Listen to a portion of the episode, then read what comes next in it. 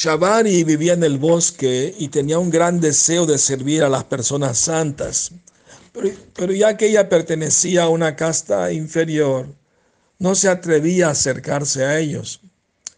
Cada mañana, justo antes del amanecer, ella secretamente iba a los ashramas de los sabios y dejaba bastante leña seca. Es más, ella rendía este servicio con gran satisfacción. Cada mañana iba temprano y barría el camino en el cual los santos pasaban caminando a diario.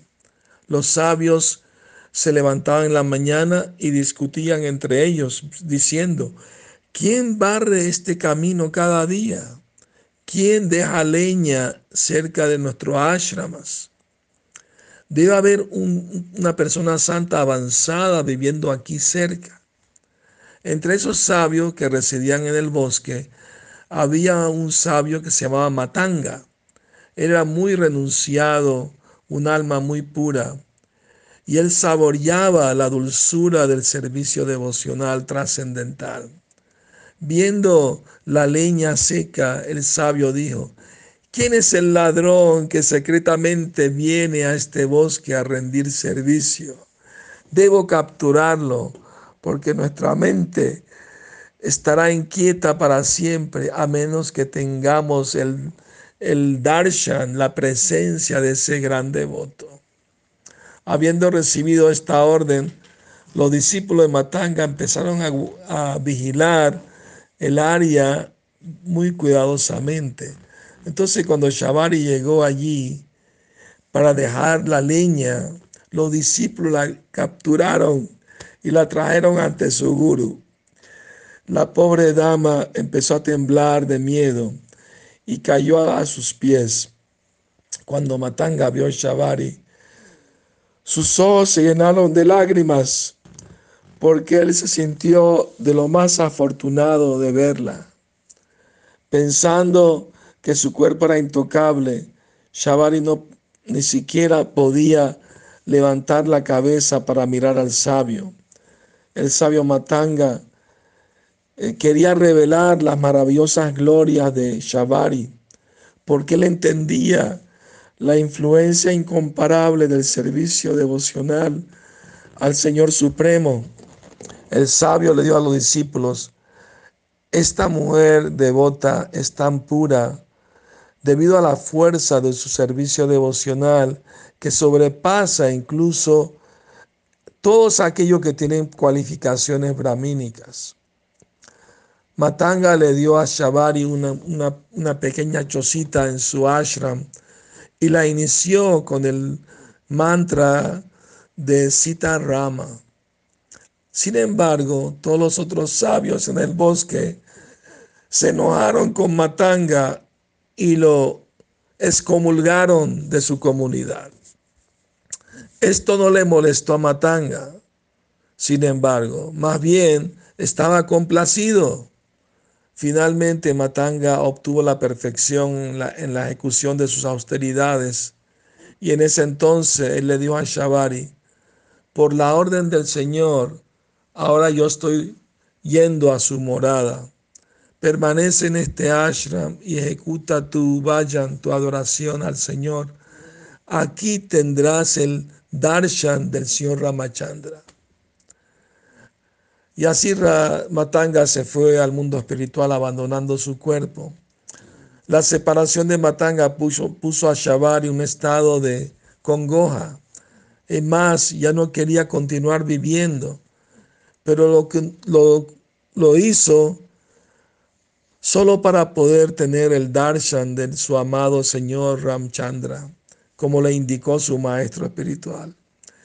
Mientras tanto, ya continuaba barriendo el camino y los sabios eh, eh, que lo atravesaban para irse a bañar a un lago. Una mañana Shabari llegó un poco tarde a hacer este servicio y viendo los sabios caminando en el, en, el camino sin barrer, sintió gran pena, dolor. El camino era tan estrecho que por error un sabio la tocó, la tropezó mientras estaba pasando. El sabio se puso muy furioso y empezó a castigar a Shabari.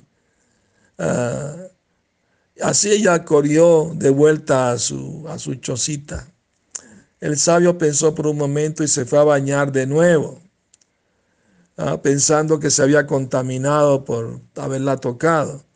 Tan pronto como él entró al lago, el agua se transformó en sangre, eh, llena de muchos insectos.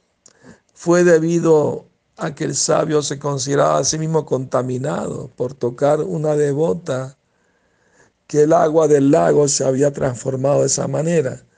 Pero este sabio desafortunado, eh, que había cometido una grave ofensa, no entendía la verdad de este misterio. Es más, él pensó que el agua se había contaminado por el, por el, porque él había entrado en contacto con Shabari. Shabari estaba muy ansiosa esperando cuándo va a llegar el señor Ramachandra. Cada día ya colectaba eh, arándanos del bosque y después de probarlos guardaba lo que eran los más dulces para su adorable Señor.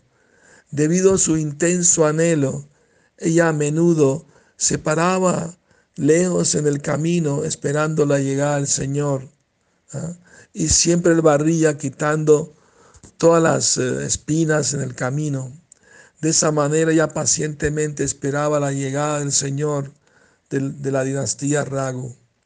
Shabari se lamentaba, ¿cuándo mis ojos saborearán el néctar de la belleza del señor Ramachandra?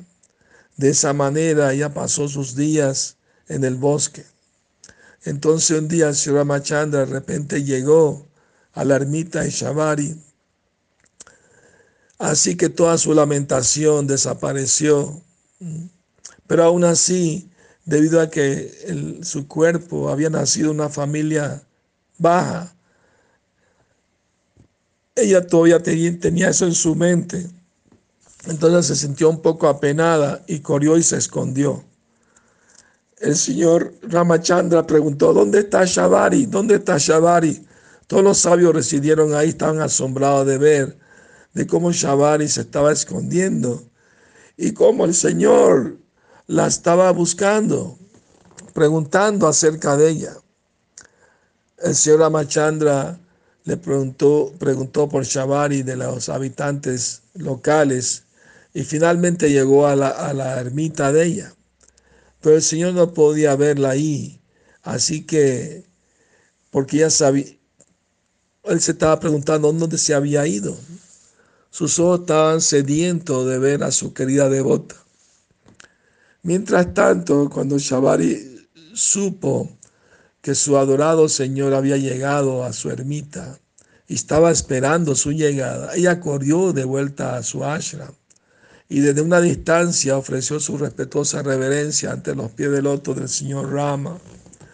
Viéndolo a la distancia, sus ojos se llenaron de júbilo. El Señor fue hasta ella y la levantó del suelo y por simplemente tocarla con su mano de loto, todas sus penas, todas sus congojas desaparecieron.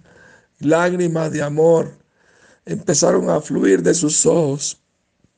Es más, el señor Ramachandra se sentó confortablemente en su ashram, mientras Shabari le ofrecía los dulces arándanos que había guardado para él. El Señor saboreaba estos arándanos y repetitivamente alababa su dulce sabor. Él dijo, ¿qué puedo decir después de probar estos dulces arándanos ofrecidos con amor y devoción? Toda mi congoja y fatiga se han ido. Un tiempo después, cuando todos los sabios del Haya se reunieron a discutir un asunto importante, ellos dijeron, el agua del lago se ha contaminado. Para purificar el agua, tenemos que ejecutar un fuego de sacrificio. Y eh, lo cual hicieron y pusieron agua de varios ríos sagrados dentro del lago. Y también llevaron a cabo varios actos así y aún así el agua no se purificaba. ¿Qué debemos hacer para que el agua se purifique? Todos los sabios concluyeron que eh, si ellos se encontraban con Sri Ramachandra, eh, mientras él hacía su paso por el bosque, ellos podrían preguntarle a él que los aconsejara cómo purificar el agua del lago. Justo entonces eh, los sabios escucharon que el Sri Ramachandra había llegado al ashram de Shabari. La noticia aplastó el orgullo de los sabios que se pensaban a sí mismos superiores por, por ser brahmanas. Ellos corrieron al ashram de Shabari para ofrecer reverencia al señor Ram, Ramachandra. Eh, pero estando ellos caídos, los sabios dijeron, eh, oh Señor Ram, Shri Ram, por favor dinos la manera de purificar el agua de nuestro lago caído en el sentido que ofendieron a una gran devota. El Señor Supremo respondió, vayan y caigan a los pies de Shabari y entonces laven los pies de ella con el agua del lago. Solamente si hacen esto, el agua del lago se purificará. Los sabios hicieron esto como el Señor les había dicho y como resultado el agua del lago se volvió clara y pura por ver las glorias del servicio devocional y los devotos, los corazones de los sabios se derritieron con amor y devoción. Que tengan feliz noche. Hare Krishna.